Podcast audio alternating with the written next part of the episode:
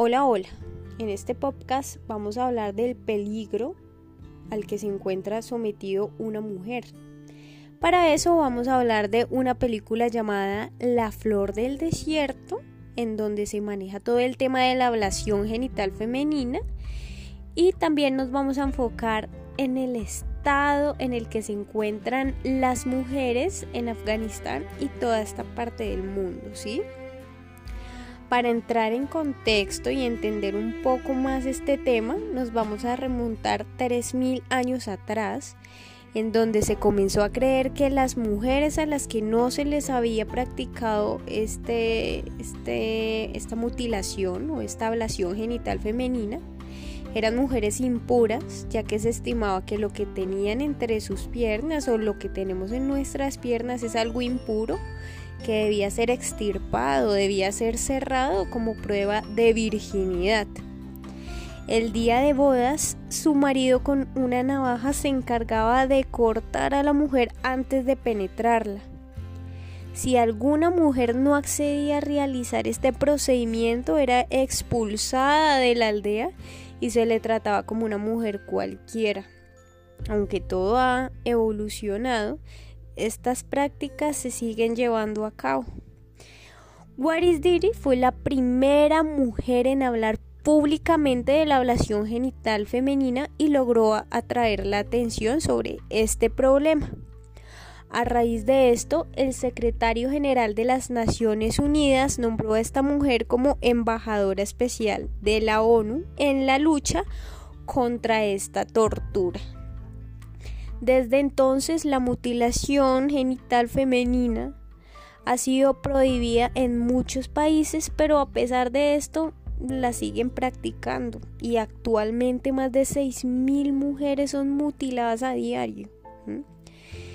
Como bien sabemos, a consecuencia de esta mutilación las mujeres se enferman no solo físicamente sino psicológicamente y producen secuelas que las tienen que enfrentar por el resto de su vida sin ignorar que estos procedimientos no todas las mujeres lo aguantan y fallecen en el intento. Bueno, y por otro lado vamos a hablar de lo que está sucediendo en Afganistán.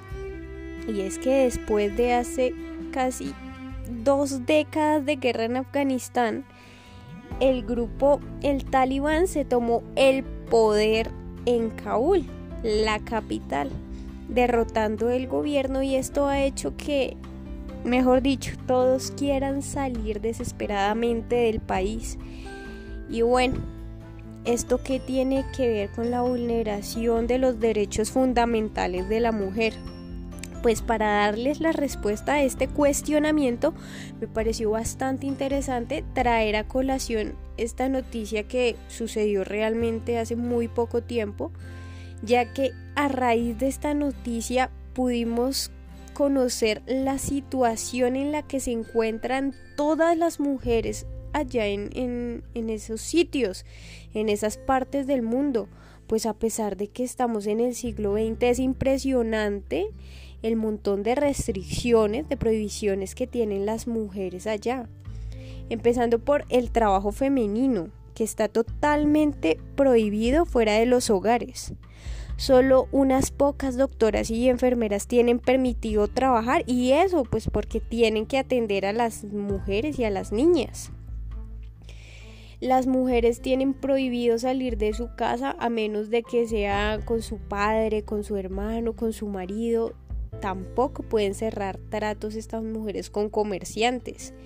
La atención médica es bastante precaria ya que solo pueden ser atendidas por, por mujeres. Y si hay un número tan reducido de médicas y enfermeras, son muchas mujeres las que no pueden acceder a esta atención eh, adecuada, digna, lo que deriva un problema de salud totalmente grave, que incluso puede llevar a, a la muerte si el caso de estado de salud de la mujer es, es complicado. La educación está también vetada para las mujeres. Ellas no pueden mostrar ninguna parte de su cuerpo, ni siquiera los tobillos. Son sometidas a azotes, a palizas, a usos verbales en público. Y uniendo estos dos temas, lo que es la película, nos hace entender que las mujeres han pasado por situaciones tan denigrantes, tan precarias. Y por otro lado, esta noticia que, que estamos mencionando nos hace ser conscientes que no todas las mujeres a nivel global han recobrado su libertad o a todas las mujeres no se les reconoce sus derechos fundamentales. Inclusive unas son de verdad torturadas a extremos tan impensables, tan inimaginables. Entonces la reflexión final es que todos tenemos que cambiar el significado de lo que es ser una mujer.